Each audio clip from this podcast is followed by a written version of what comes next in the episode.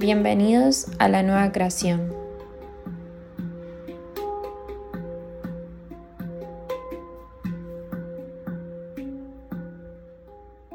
Siempre nos dedicamos a hablar de los espejos que muestran la sombra, pero ¿alguna vez se dieron cuenta los espejos que vienen a mostrarnos la luz que llevamos dentro? Les aseguro que siempre están, solo que estamos más acostumbrados a quedarnos con lo que nos muestra la oscuridad y descartamos los que vienen de alguna forma a decirte, ¡Hey! Mira lo que llevas adentro, mira esas virtudes. Somos expertos en sabotearnos muy fácilmente. Pero, ¿potenciarnos no es parte también? Nos enseñaron por medio de condicionamientos a vivir apagando nuestro gran poder, nuestra luz, para que después tenga que venir alguien a mostrarnos o afirmarnos lo que nos cuesta ver o aceptar a simple vista. Acá juega un rol importante. Además del amor por ti, la creencia que hay en tu mente sobre ti.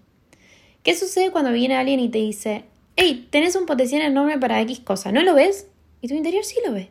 El tema que aceptar lo que dice el corazón, nuestro sentir, nuestro deseo, pesa muchísimo, porque implica salir de lo cómodo, seguro, establecido en un estatus socialmente aceptado. Y terminas obsequiando tu magia, tu luz, sin darte cuenta, para luego verlo en el exterior y enojarte porque los demás no ven tu talento. ¿Y vos lo ves? ¿Lo sentís? ¿Te das cuenta del potencial que, que tienes?